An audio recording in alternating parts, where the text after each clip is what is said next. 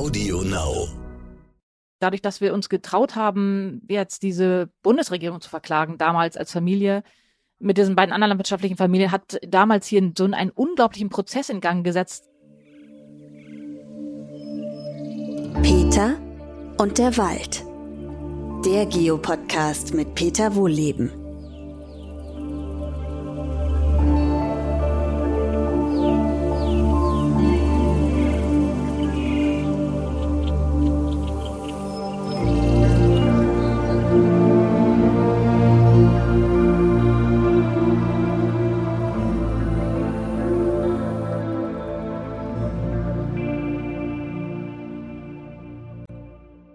Herzlich willkommen zu meinem neuen Podcast. Heute mit Silke Baxen, ganz aus dem Norden, also viel weiter nördlich geht's nicht mehr, nämlich ähm, Silke, du sitzt auf der Insel Pellworm.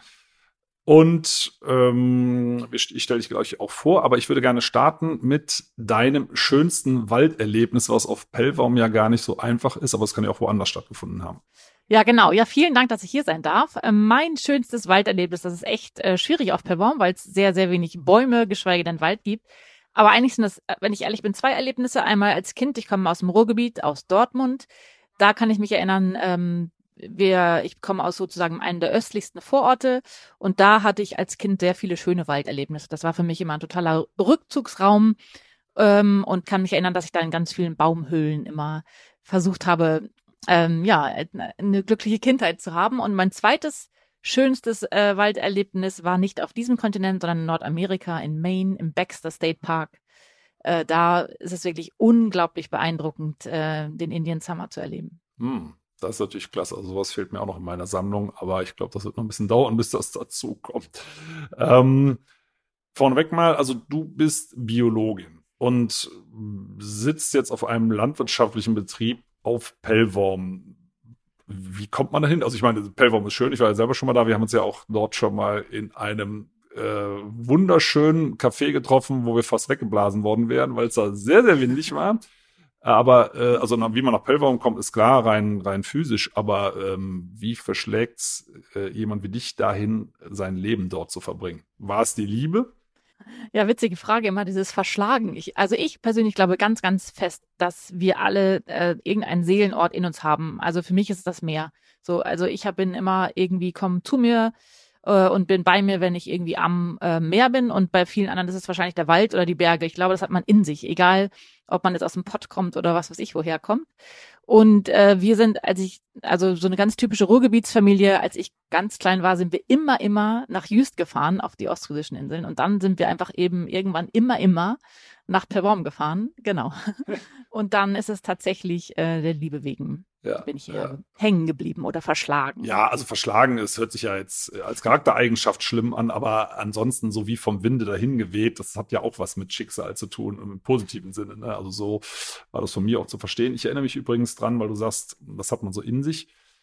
Ähm, wir waren als Familie damals, also ich, ich habe noch drei Geschwister, kinderreich, da gab es sowas, ich nannte, ich glaube, das nannte sich Sozialwerk also irgendwie von den, von den Beamten in den Bundesministerien in Bonn und Sozialwerksheim so.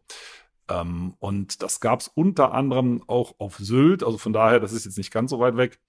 Äh, List, das kann man sich ja normalerweise gar nicht leisten, aber so im Jugendherbergsstil, da geht das. Also wir waren früher auch öfter am Meer und ich weiß, wenn wir zurückgefahren sind, dann habe ich geheult wie ein Schlosshund, ne, weil ich am Meer, am Meer bleiben wollte. Und da kommt mir gerade die, ähm, die Aussage in den Sinn, ich weiß nicht, ob das stimmt, vielleicht weißt du das zufällig, dass das der Salzgehalt der Tränen ungefähr so ist wie der Salzgehalt des Meeres. Stimmt das? Weißt du das zufällig? Oh, das, das, äh, das weiß ich nicht, aber das hört sich jetzt sehr, sehr schön an. Nee, das weiß ich nicht, aber das könnte ich gleich mal ausprobieren. Ja, aber bitte nicht weinen. ja, ich finde das von der Idee einfach cool, aber ich glaube sogar, es stimmt. Also, aber ich müsste es auch nochmal nachgucken. Und wenn es nicht stimmt, ist es zumindest eine schöne Geschichte.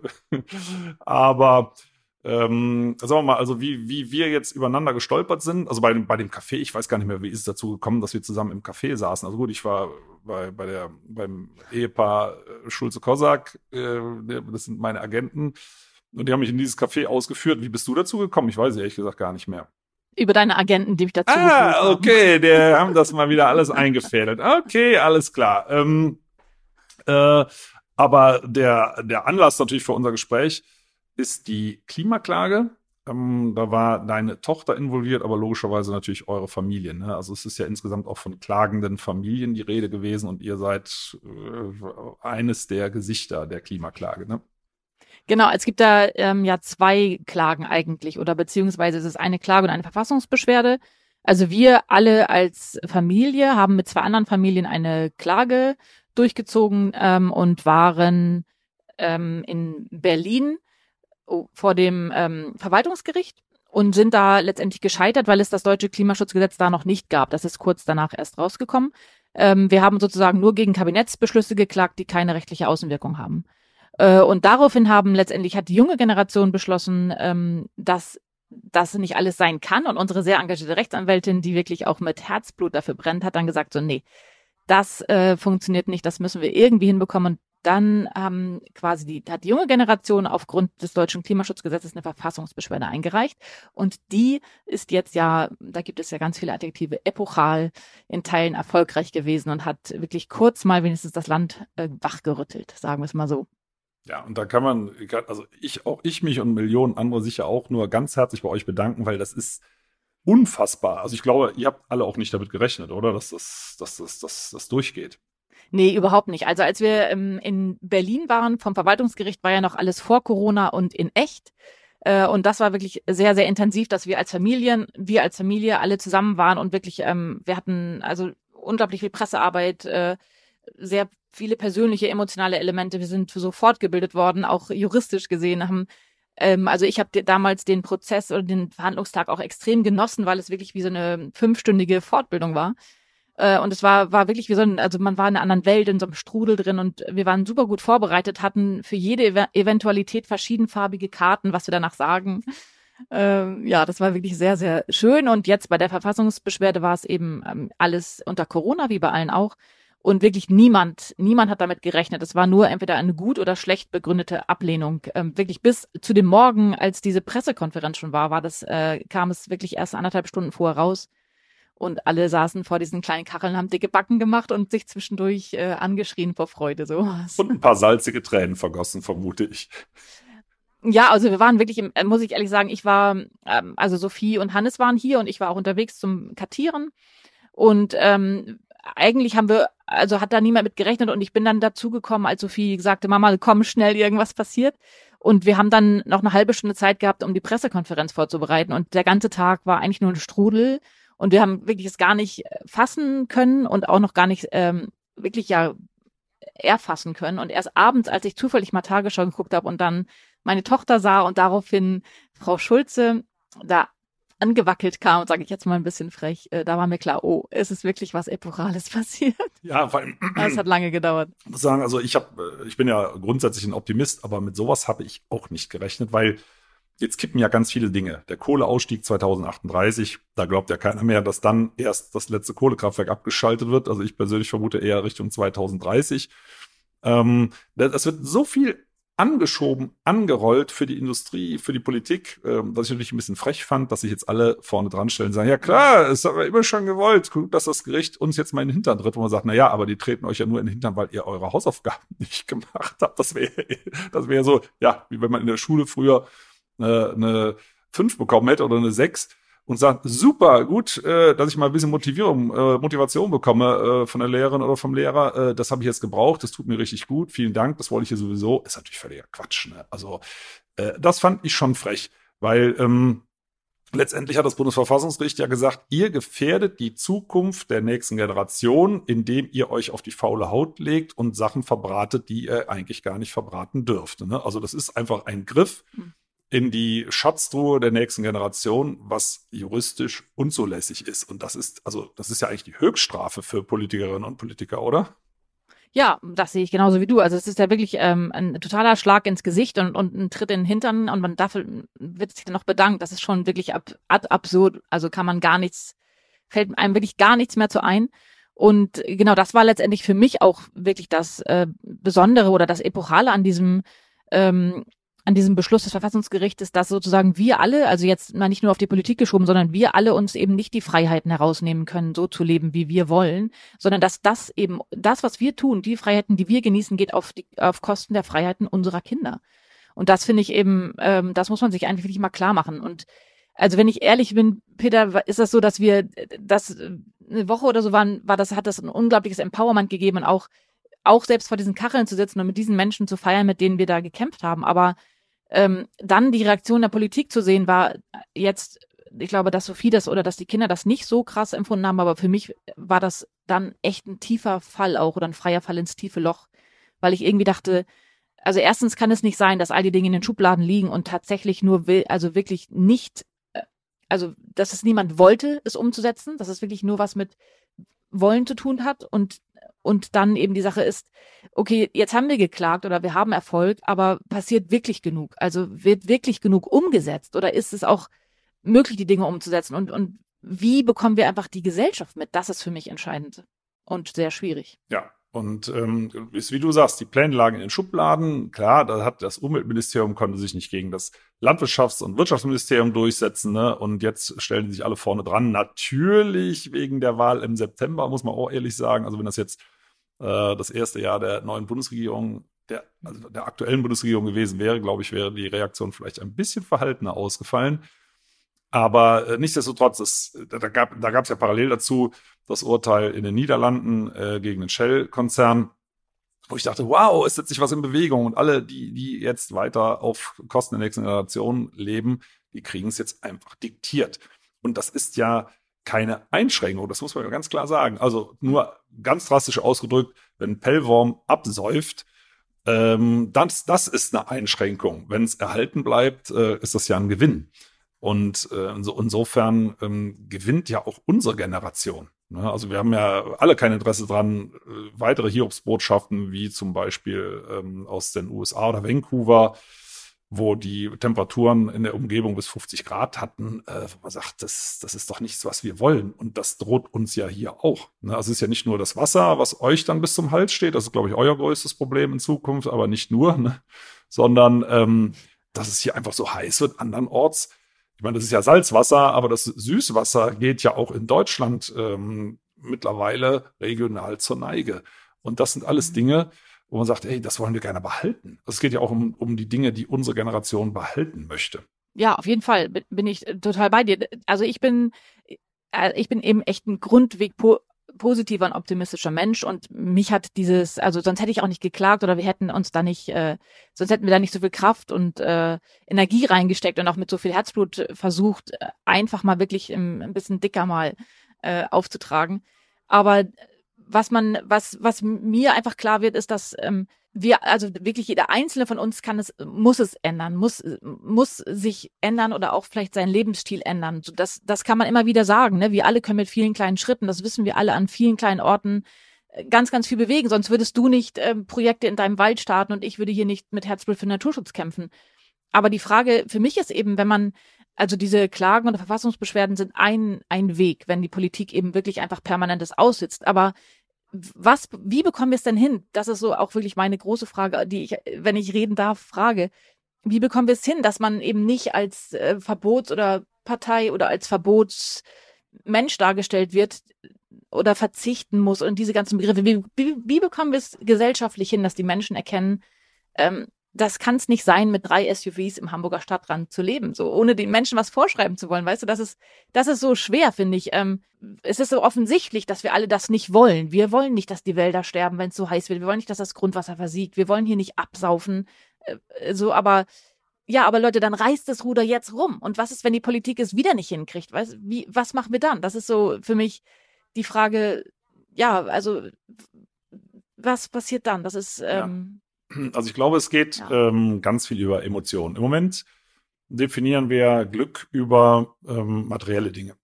Das ist so, das will ich gar nicht kritisieren, ist bei mir auch so. Ne? Also ich finde es auch schön, wenn ich, wenn ich einige Sachen habe, äh, die ich machen kann, äh, neue Computer und so weiter und so fort. Ne? Also möchte ich mich gar nicht von freisprechen.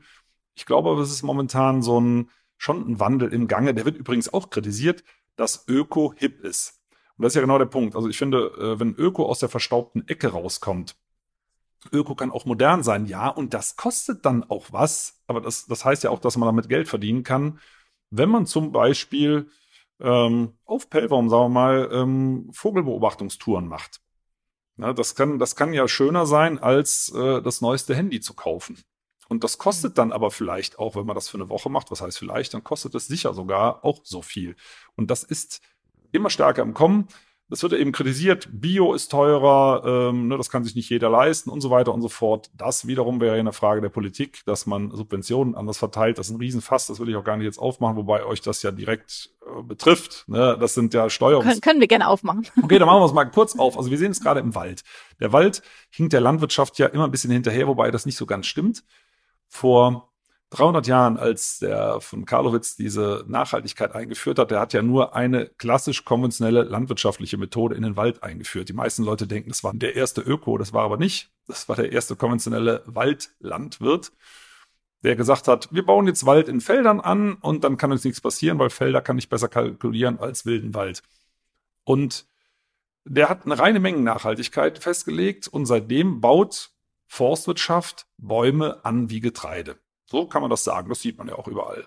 Und jetzt, da kommen wir zu den aktuellen Sachen, sagt Forstwirtschaft, hey, jetzt halten wir auch die Hand so auf wie Landwirtschaft. Der, der erste Geldsegen ist ja geflossen in einer Größenordnung, die den Ertrag aus Holz bei weitem übersteigt. Das heißt, was ich produziere, spielt fast keine Rolle mehr. Also das war jetzt eine Einmalzahlung, 100 beziehungsweise 120 Euro pro Hektar. Und das hätte man jetzt gerne jährlich. Daran bohren die gerade. Und dann sind wir genau da, ähm, wo ihr mit den landwirtschaftlichen Betrieben auch seid. Das spielt nämlich keine Rolle, was die Waldbesitzenden mit dem Geld machen. Die können davon in Urlaub fliegen oder sonst irgendwas. Es ist an, an nichts gebunden, außer an extrem lasche ähm, Waldbaustandards, die äh, von Organisationen wie PFC und FSC äh, zertifiziert werden.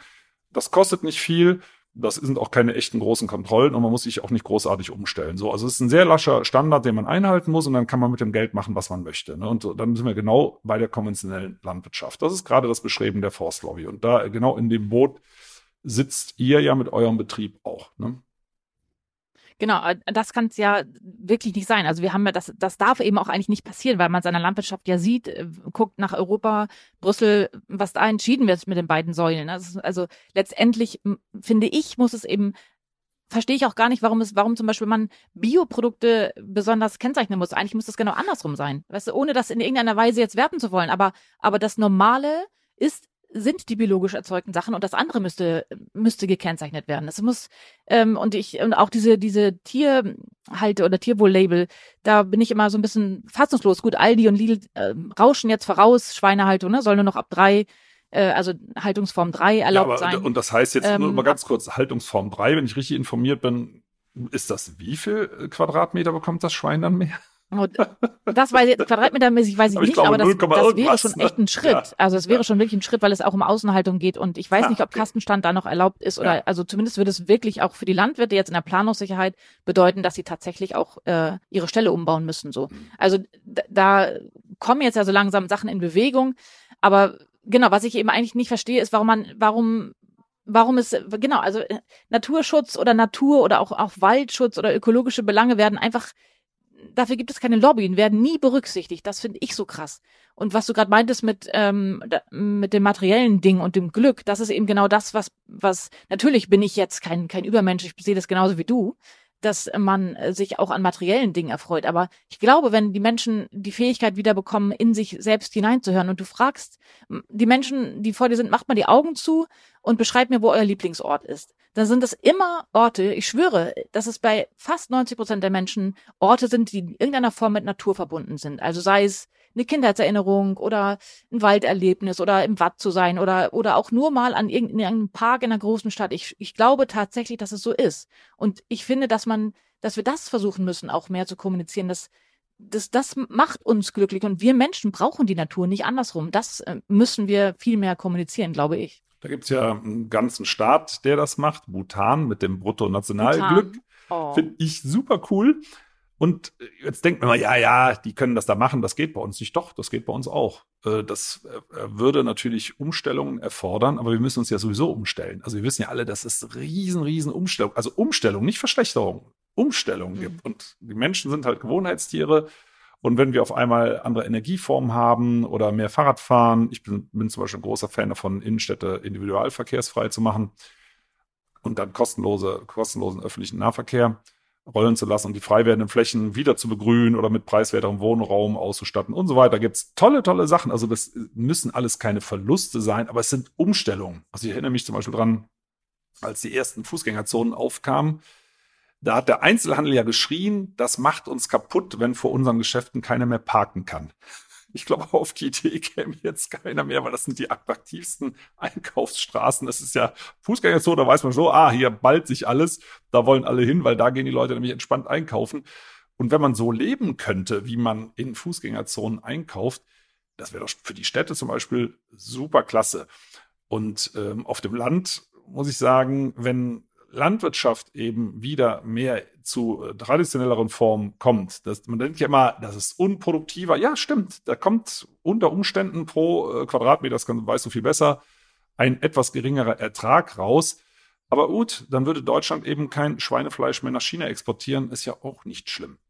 Nee, also ich, das ist, genau, ich bin da total bei dir. Die, die, die äh, ganzen Prozesse sind natürlich irre komplex und bin mir jetzt auch schon echt oft gesagt worden, ja, so einfach wie du denkst, so einfach ist es nicht. Nee, das weiß, wissen wir beide, dass es nicht so einfach ist. Aber ähm, andererseits denke ich immer, aber es kann doch, es kann auch nicht immer so schwer sein. Also wo ist das Problem, dass wir einfach, wir brauchen Mut für Umstellung, wie du gerade schon sagtest, oder für für eine Veränderung. Und das finde ich zum Beispiel so eigentlich ein bisschen krass, dass gerade auch so in der Landwirtschaft, das, das sind ja, ist ja eigentlich ein Berufsstand, der, der mit immer schon mit extremen Veränderungen, Umstellen leb, leben musste und sich anpassen musste, sich verändern musste.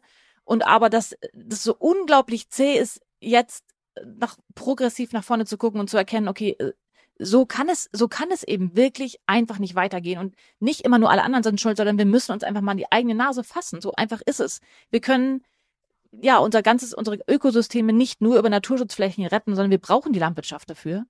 Und es muss, es muss eben einfach möglich sein, das positiver zu bewerten, äh, darüber zu reden und nicht immer nur davon zu reden, wir, ja, jetzt können wir nicht mehr für den Weltmarkt produzieren und dies und das ist, ist einfach, glaube ich, auch nicht wahr.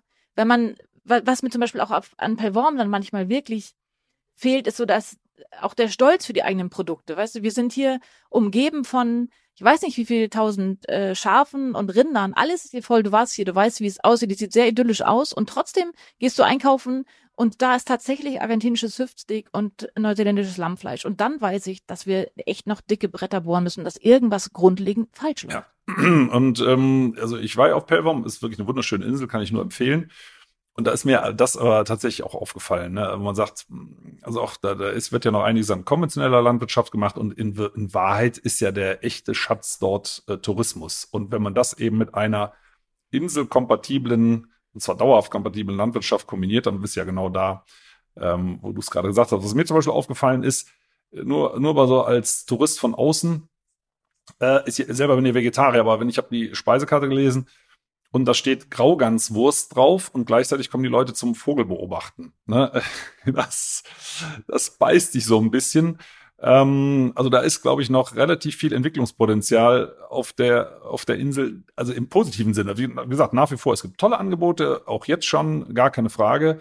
Aber der echte Schatz und der, der ist ja gerade äh, optimal zum Heben, weil Leute doch mehr äh, heimatnäher Urlaub machen, weil sie einfach Sorge haben, was passiert da gerade außerhalb, nicht nur wegen Corona. Ich glaube, das wird auch dauerhaft bleiben, dass man mehr ins eigene Land guckt. Und das ist ja auch vor Corona schon, glaube ich, der, das Haupturlaubsziel der Deutschen gewesen, Deutschland.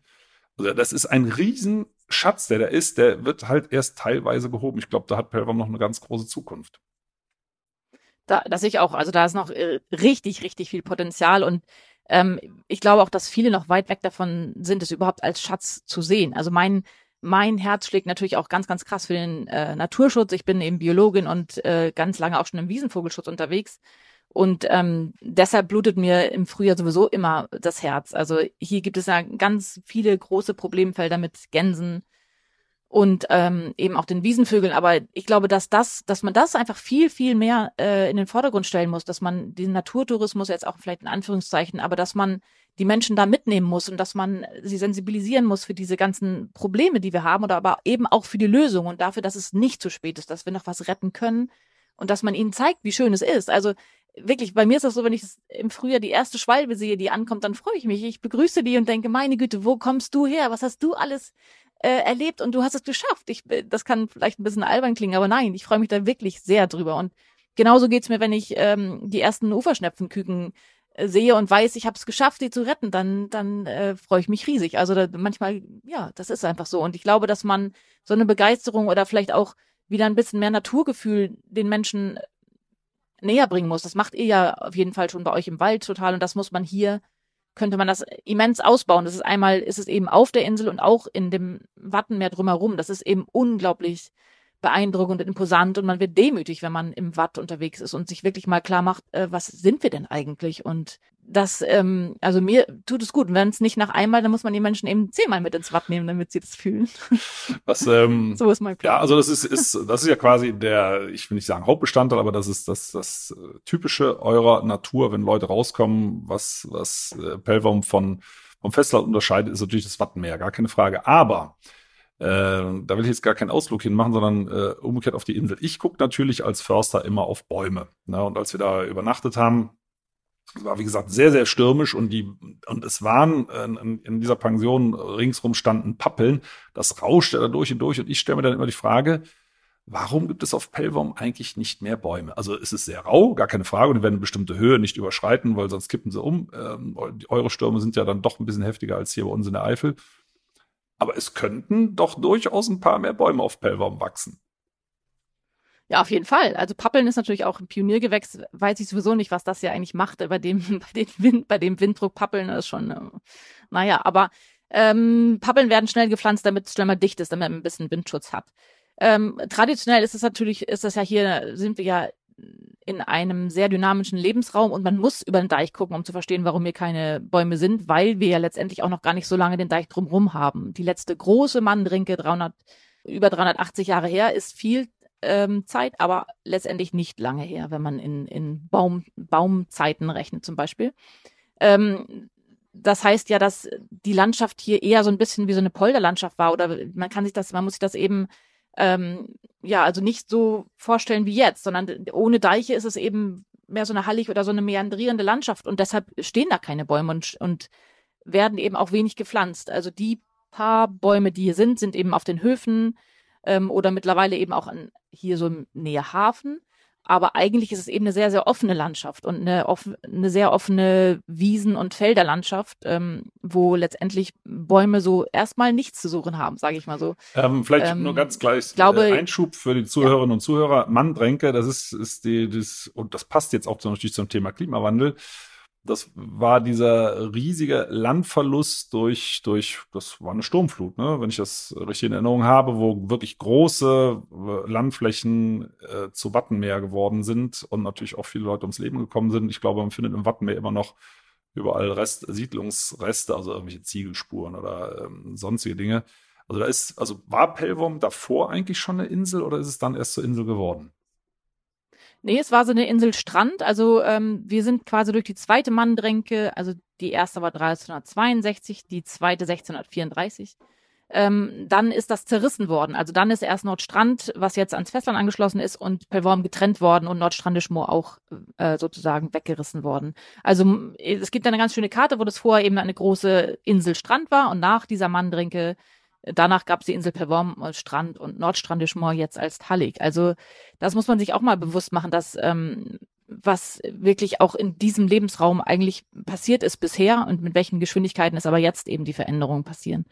Ähm, und ich bin aber nochmal, um dein, auf deine Bäume zurückzukommen, natürlich bin ich, äh, finde ich das, äh, also kann ich auch nur jeden ermutigen, Bäume zu pflanzen, auch hier.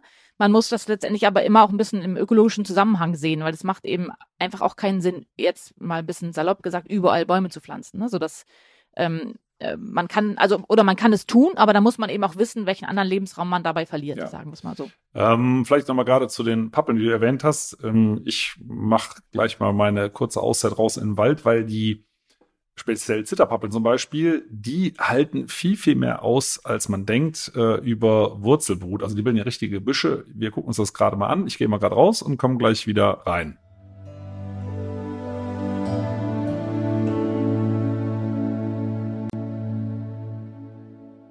Ich bin ja jetzt rausgegangen an die Straße zur Waldakademie und hier steht eine alte Zitterpappel. Ich glaube, man hört sie auch so ein bisschen rauschen hier über mir. Und diese Zitterpappel, die hat sich über die Wiese ausgebreitet und zwar über ihre Wurzeln. Man sagt ja immer, dass die Wurzel so groß ist wie die Krone. Die Krone, das sind so ungefähr 150 Quadratmeter äh, Fläche, die die Krone einnimmt. Aber die Wurzeln, ich gehe mal hier raus auf die Wiese, die streichen hier, oh, wie weit bin ich jetzt weg? 20 Meter, warte, ich gehe noch ein Stück. 30 Meter weit raus mindestens und überall kommen kleine Wurzelschösslinge raus. Also kleine Zitterpappeln. Man denkt, das wären eigene Bäumchen, aber das sind alles Wurzelaustriebe von dem Baum da hinten, der 30 Meter entfernt ist. Äh, und warum macht die Zitterpappel das, dass sie überall aus ihren Wurzeln auch ganz weit entfernt neue kleine Triebe austreiben lässt? Ganz einfach, die macht sich ihren eigenen Wald. Ne, so ein Baum, der steht nicht gerne alleine. Und wenn sonst keiner da ist, dann macht man es halt selber. Man bildet seinen eigenen Wald. Und aus diesen kleinen Trieben werden auch richtige Stämme. Das extremste Beispiel gibt es äh, in den USA, in Oregon. Da steht ein Wald, der heißt Pando. Das sind, glaube ich, so um die 40.000 Stämme, die da aus einem riesigen, über Hunderttausende von Quadratmetern Wurzelsystem ausgetrieben sind und dort einen richtigen Wald bilden, der in Wirklichkeit ein Baum ist. Und nach dem Motto, gemeinsam ist man stark, auch wenn man nur sich selbst ist. Man kann als solcher Baum, der einen Wald bildet, ganz vielen Widrigkeiten des Lebens viel, viel besser widerstehen. Insofern passt so eine Zitterpappel doch zu so einer rauen Insel wie Pellworm. Und damit gehen wir wieder zurück zu Silke und dem Interview.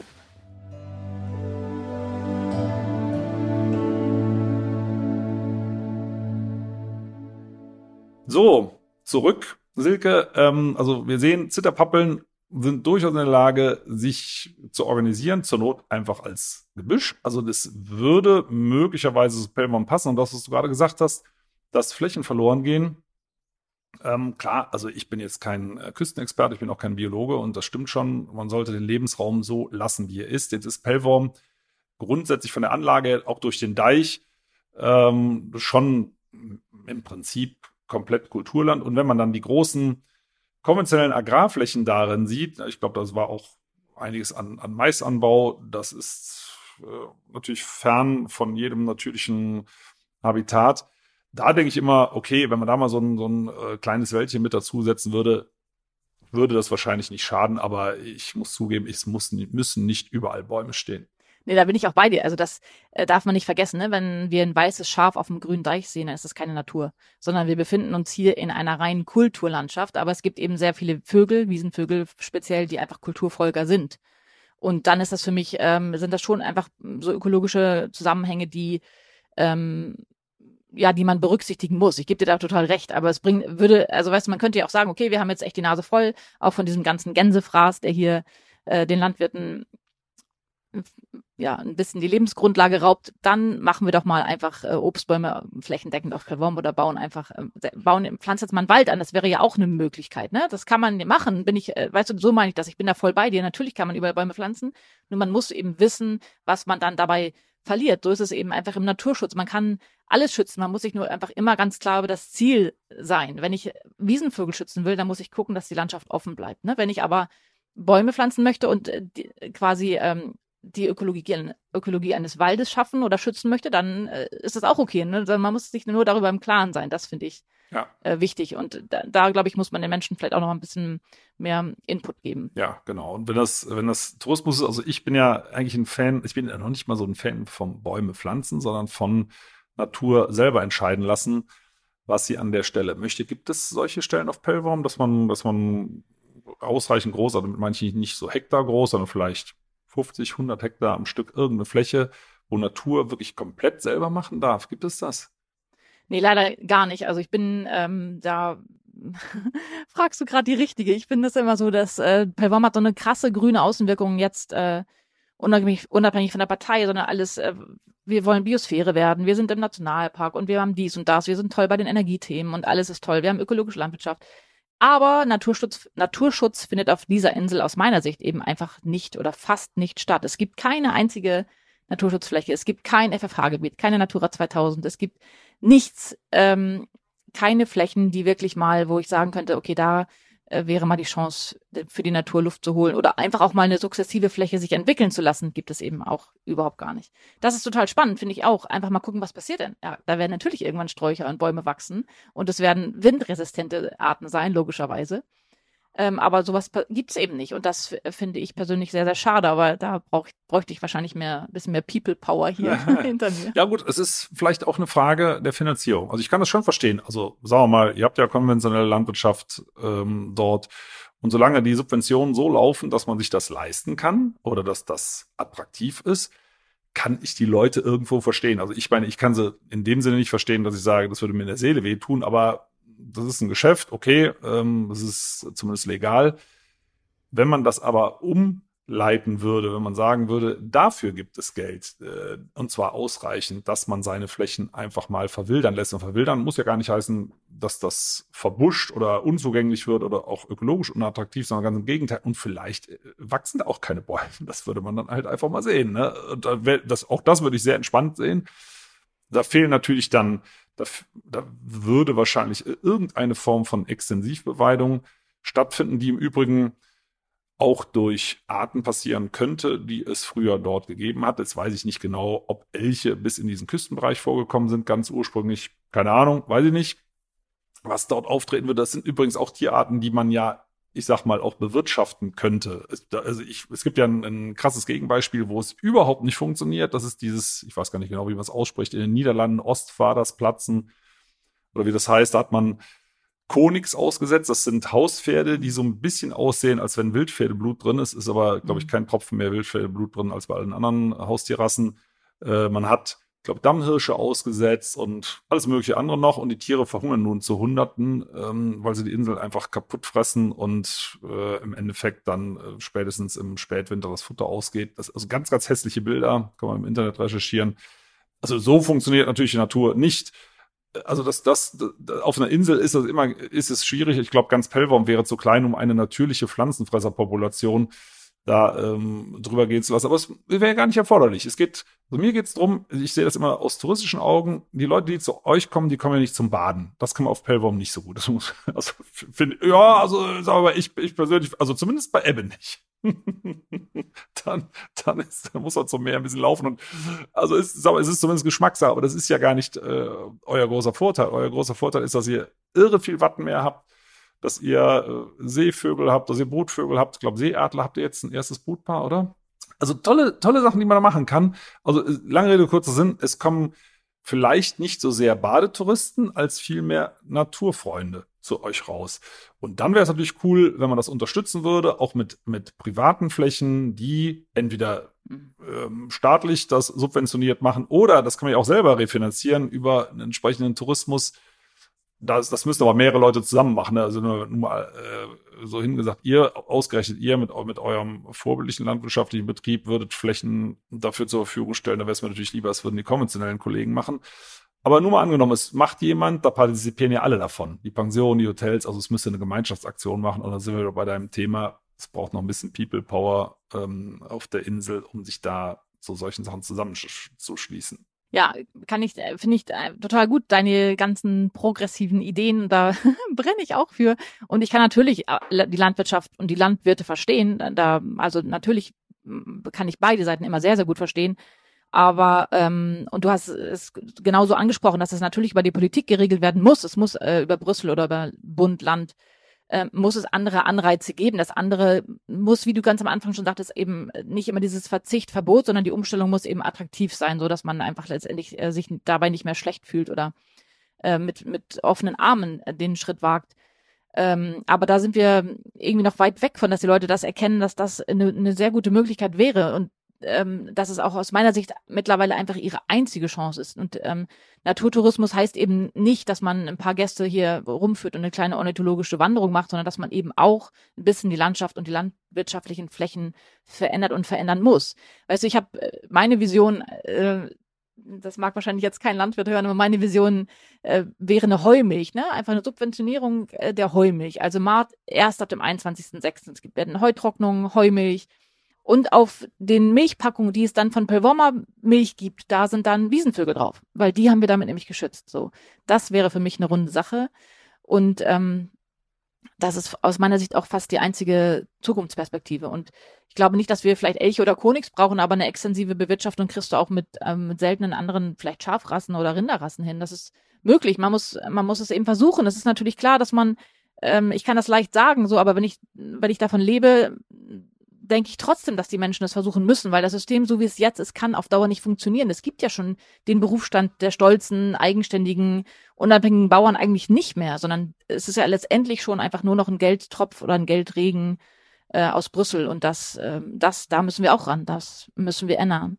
Und da sind wir wieder bei der großen Politik. Und der Punkt ist, ja, uns hängen lässt ja. alle. Und der Punkt ist, das wird sich ändern. Ne? Also wenn man subventioniert das Grundwasser verseucht, Stichwort Gülle, ähm, dann wissen wir alle, Deutschland steht ja schon am Pranger äh, bei der EU, dann wissen wir alle, das hört irgendwann auf. So, und wenn das irgendwann aufhört, dann schwenken alle um. Und es ist, ist halt immer schön, wenn man vorne weg marschiert. Dann, dann ist man Leuchtturmprojekt.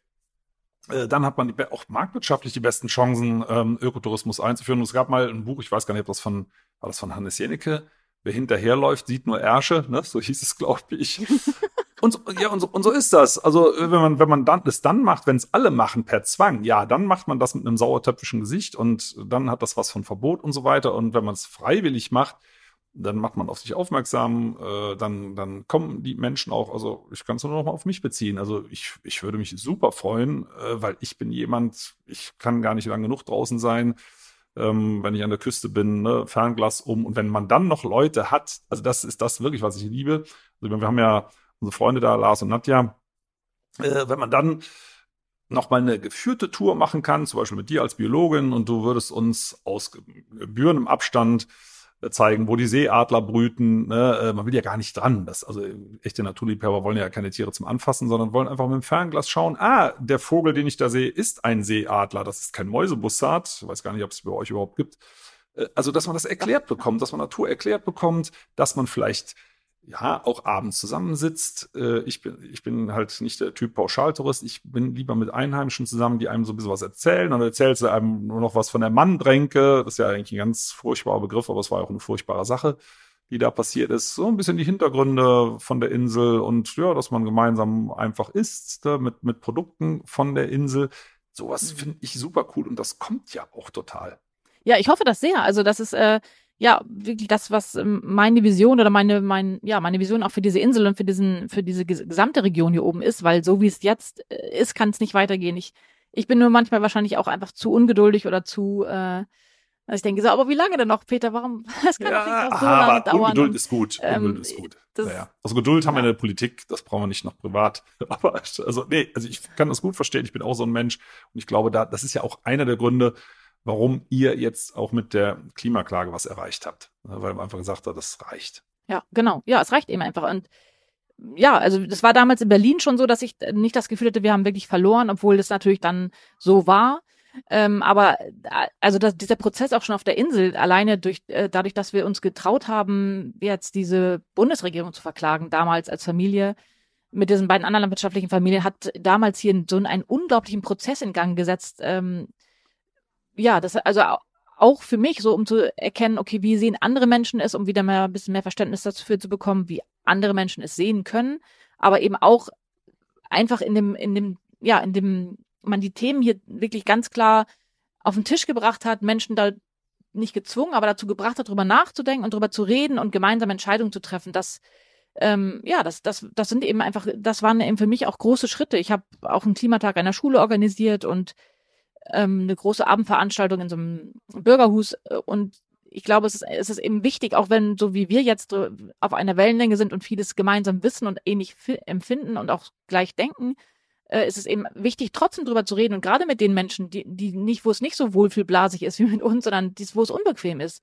wo man äh, wirklich, wo man auf Unverständnis stößt, äh, wo man auch einfach belächelt wird oder, oder noch schlimmer. Ähm, das ist wichtig, dass man sich mit den Menschen auseinandersetzt und ihnen es immer und immer wieder auch versucht zu erklären und und sagt, ja, guck mal, und jetzt, aber im zweiten Fall, die junge Generation hat einen Riesenerfolg äh, reingefahren und, ähm, und ja, solche Dinge sind wichtig und das, ähm, mir gibt es Mut. Manchmal bin ich natürlich auch mutlos, aber mir gibt es Mut, mit Menschen zusammen zu sein, die, ähm, ja, wo man sich gegenseitig befruchtet und äh, sagt, okay, die Zeit ist jetzt, also haut rein, wir wollen es zusammen verändern. Ja, nee, genau. Und das, und das das ist, das kann ich nur jedem empfehlen, sich für die Umwelt zu engagieren, weil das holt einen eben aus dieser depressiven Stimmung raus. Äh, es ändert sich nichts. Also selbst wenn es schwer ist, das war jetzt ja ein Riesenschritt nach vorne, aber oft sind es ja nur die Kleinen. Ne? Und äh, auch nochmal zu der, zu der Bevölkerung von Pellworm, das ist ja insgesamt, soweit weit ich das mitgucke, also Larsen hat ja erzählen das ja ab und zu, ist da schon eine sehr progressive Grundstimmung da. Äh, und dann kommt natürlich äh, zugute, dass ihr nicht so viele seid, also plus minus 1000, wenn ich richtig informiert bin oder ich richtig im Kopf ja, habe. Genau. Das ist so eine Masse, mit der kann man doch ganz gut operieren. Also wenn das so wie Hamburg ist, sagen wir mal, äh, ne, mit, mit, weiß ich nicht, wie viel sind es in Hamburg, zwei Millionen Menschen oder was, so plus minus.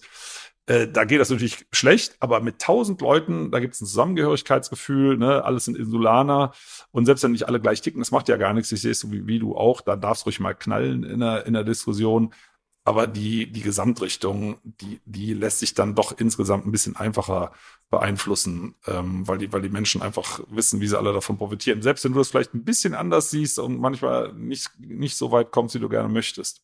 Ja, ich glaube, dass das, äh, das dann so die Eigenwahrnehmung oder die Wahrnehmung, wenn man hier lebt und die Außenwahrnehmung ist ein Unterschied. Und ähm, auch nochmal ein Unterschied, glaube ich, so Nadja und Lars, die ähm, noch nicht so lange hier leben und auch äh, einfach völlig losgelöst von den landwirtschaftlichen Strukturen sind. So, also mhm. das ist ähm, ohne das jetzt so werten zu wollen oder dass ich jetzt hier vielleicht missverstanden werde, aber in der Landwirtschaft sind es eben sehr, sehr konver also konservative und ähm, konventionelle Strukturen immer noch. Ne? Also auch wenn wir vielleicht, ähm, wenn es anders aussieht ähm, und wenn es sich auch ändert und ich bin zu ungeduldig, aber es sind eben echt harte Bretter und, und ganz, ganz alte Strukturen und ähm, aus meiner Sicht passiert da natürlich zu wenig, weil ich eben Biologin und Naturschützerin bin.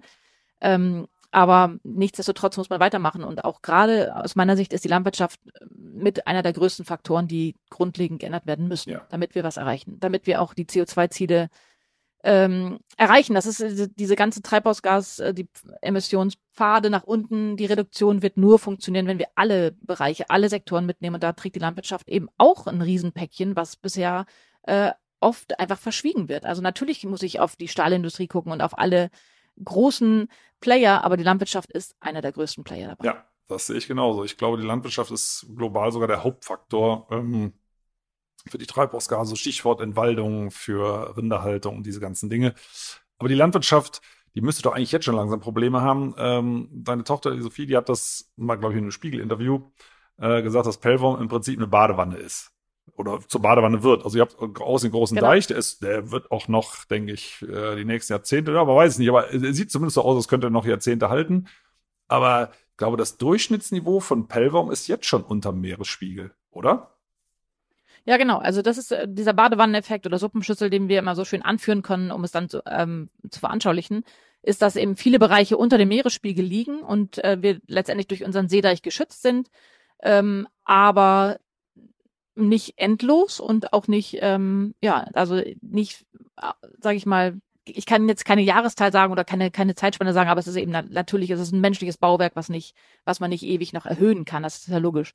Und ähm, dass die Flächen unter dem Meeresspiegel liegen, ist natürlich auch, ähm, also bedeutet natürlich, wenn das Wasser über den Deich kommt, haben wir verloren. Aber es ist natürlich auch so, dass die Flächen eben eigentlich feucht sind, dass es eben mhm. feuchtes, eigentlich feuchtes Dauergrünland oder feuchtes Grünland ist und dass die ähm, Bewirtschaftung eben in vielen Bereichen immer gegen an ist. Ne? Alles ist, also alles ist entwässert worden, alles wird trainiert, alles wird eben trockengelegt und ähm, ja, ich sehe das sehr, sehr kritisch und schwierig und denke gerade, dass man in der Richtung viel erreichen könnte. Aber dann muss es eben attraktiv sein, man muss, wie du sagst, äh, da den Tourismus mitnehmen und ähm, alternative Dinge anbieten können, die dann passieren und wovon die Menschen eben auch leben können. Nur sie müssen auch bereit sein, das zu ändern. Also die Landwirtschaft, so wie sie jetzt, sage ich mal, in den letzten 50 Jahren hier stattgefunden hat, das wird es nicht mehr geben. Also das wird es äh, zum einen nicht mehr geben, weil, weil sich eben wirklich was verändert hat in der Natur, ähm, aber auch weltweit auf dem Markt und weil, ähm, weil wir hier wirklich auch ein äh, Problem haben mit den weidenden oder mit den durchziehenden Gänsearten, die natürlich einfach unglaublich viel Biomasse wegfressen. Und daraus könnte man letztendlich aber eben auch äh, eine schöne runde Sache machen, wenn man die Gänse mitnehmen würde, diese Problematik mitnehmen würde und den Tourismus mit einbeziehen würde, dann äh, wäre das aus meiner Sicht, ähm, gibt es da super Perspektiven. Aber das muss man den Leuten erstmal aufzeigen und eben auch finanziell attraktiv machen. Genau. Und ähm, so was ich mir noch vorstelle, wenn, wenn so Land ein, im Schnitt einen Meter unter Meeresspiegel liegt, kommt da nicht Salzwasser von außen ins Grundwasser? Also klar, ich meine, es, es regnet ordentlich drauf auf die Fläche und dadurch, dass es wie eine Suppenschüssel ist, kann es ja nicht wegfließen, sondern erzeugt auch einen gewissen Druck nach unten, sickert also ein oder bleibt einfach stehen. Aber ich würde immer denken, wenn es mal sehr trocken ist, ist das nicht wie so ein Schwamm und zieht dann von außen Meereswasser rein?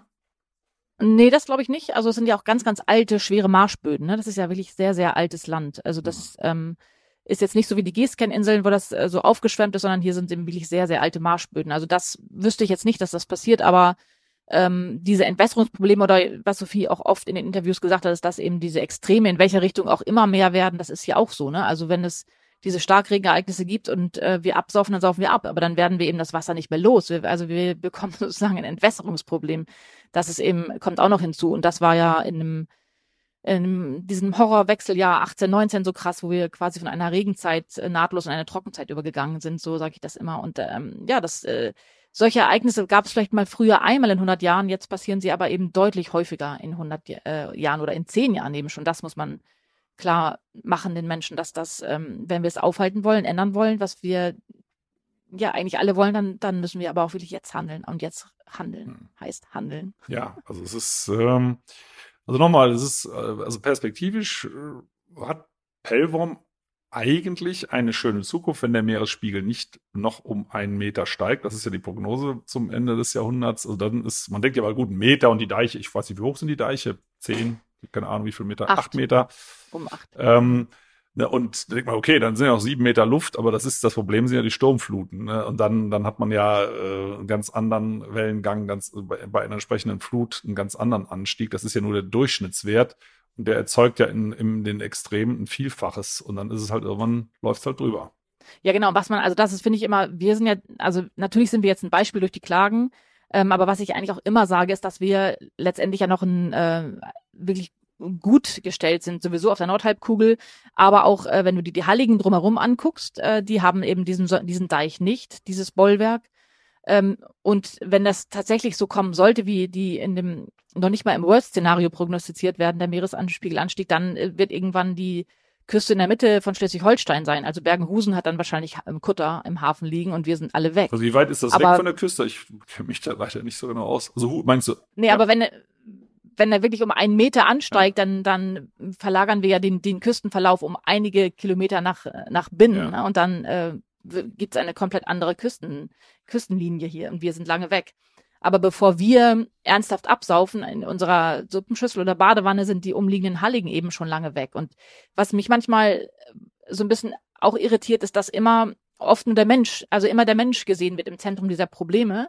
Natürlich, weil, weil wir, wir hier leben, auf den Halligen leben auch Menschen, aber es gibt eben auch einfach kleine Halligen drumherum, die zum Teil bewohnt sind, zum Teil aber auch nicht. Aber wir, wir verlieren eben auch äh, durch jetzt schon durch die Sommerhochwasser und durch den steigenden Meeresspiegelanstieg jetzt eben auch schon einfach Arten, die auf diesen Halligen brüten. Also es ist eben jetzt schon so, dass die Natur auch äh, extreme Verluste dadurch hat. Und das wird aus meiner Sicht auch viel zu wenig berücksichtigt. Ne? Brandseeschwalben, Kolonien, auf Norderoog, ja, wenn die absaufen, dann sind die weg. So, ne? Das ist, äh, es geht immer oft, natürlich, wir Menschen denken ja logischerweise auch in unsere Art, aber man müsste einfach viel äh, offener und größer ökologischer denken. Es gibt, wir, bevor wir weg sind, äh, sind schon ganz, ganz viele andere Arten eben auch jetzt schon bedroht. Ja, und wir sitzen, Silke, du und ich praktisch, also sowieso im selben Boot, aber du bist am blauen Meer, ich bin hier im grünen Meer. Wir haben ja im Prinzip dasselbe.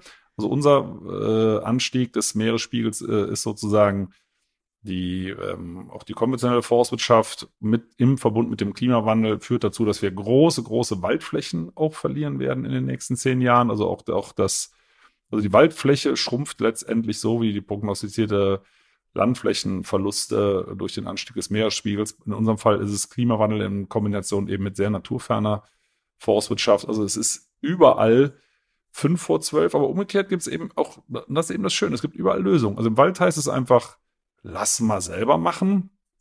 Das würde jetzt ähm, beim äh, Meer natürlich nicht funktionieren. Ja, es würde vielleicht, es würde funktionieren, weil beim Wald ist natürlich nicht die einzige Lösung, lass den Wald mal selber machen, sondern ähm, wir vergessen das ganz häufig, dass es geht, gar nicht darum geht, auf welchen Energieträger wir umsteigen, sondern dass wir endlich aufhören, so viel zu verbrauchen. Das ist ja der Punkt. Ne? Und das hilft dem ja. Wald Ganz genauso äh, wie eurer Insel, wie, wie den äh, Seevögeln. Das ist, es ist eine Binsenweisheit, aber die vergisst man ab und zu, weil wir momentan einfach auf eine andere Energieform umstellen, das Material wechseln, aber den Verbrauch nicht wirklich drosseln.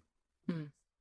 Genau, das, das, das denke ich eben auch, dass das muss noch viel mehr in den Vordergrund gestellt werden. Es nicht darum geht, wo wir jetzt CO2 äh, entlagern, auf Deutsch gesagt, oder was auch immer, welche Form wir finden, um CO2 zu speichern. Wir müssen einfach auch wirklich radikal anfangen, Energie zu sparen. Und das ist natürlich im digitalen Zeitalter, da müssen wir uns an die eigene Nase fassen. Ne? Wo haben wir unsere Kinder hingebracht? Was ist selbstverständlich mittlerweile? Ähm, auf welchen Servern reitet man eigentlich rum die ganze Zeit? Ähm, aber das ist für mich auch eins der größten Dinge, die man kommunizieren muss, was ja schon vor vielen Jahren auch mal so war, ne? Energiesparlampen und so. Man hat ja Lösungen immer gefunden und wir müssen es jetzt kommunizieren. Wir müssen Energie sparen. Wir werden das nicht schaffen. Wir können nicht die ganze Nordsee vollstellen mit, mit Windkraft. Äh, bitte nicht. Wir können nicht die ganze Landfläche ausweisen für Solar. Das funktioniert eben auch nicht. Also wir müssen eben einfach überlegen, wie wir es schön hinbekommen, dass es nett ist, Energie zu sparen. Genau. Eine schöne Form von Energiesparen ist zum Beispiel Vögel beobachten.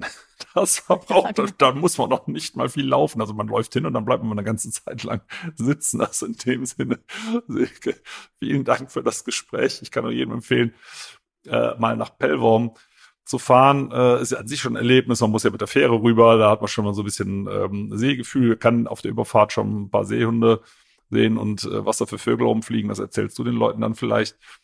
Ähm, also ich kann es nur sehr empfehlen. Ich danke mich ganz herzlich für das Gespräch, kann mich auch nochmal ganz herzlich bedanken dafür, dass ihr mit eurer Familie so viel für uns alle getan habt über die Erwirkung dieses Urteils, was wir alle noch gar nicht abschätzen können in der Tragweite. Ich glaube, das wird noch sehr, sehr häufig der Politik auf die Füße fallen bei Entscheidungen.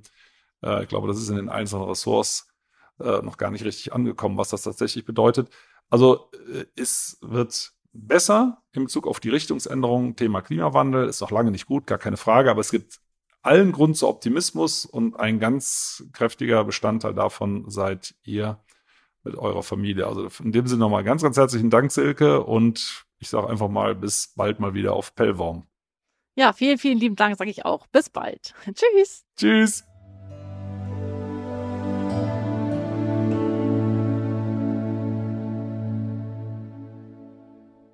Schön, dass ihr ja zugehört habt. Vielen Dank. Und wenn euch die Folge gefallen hat, abonniert doch den Podcast gerne auf AudioNow, Apple Podcasts, Spotify oder anderen Plattformen.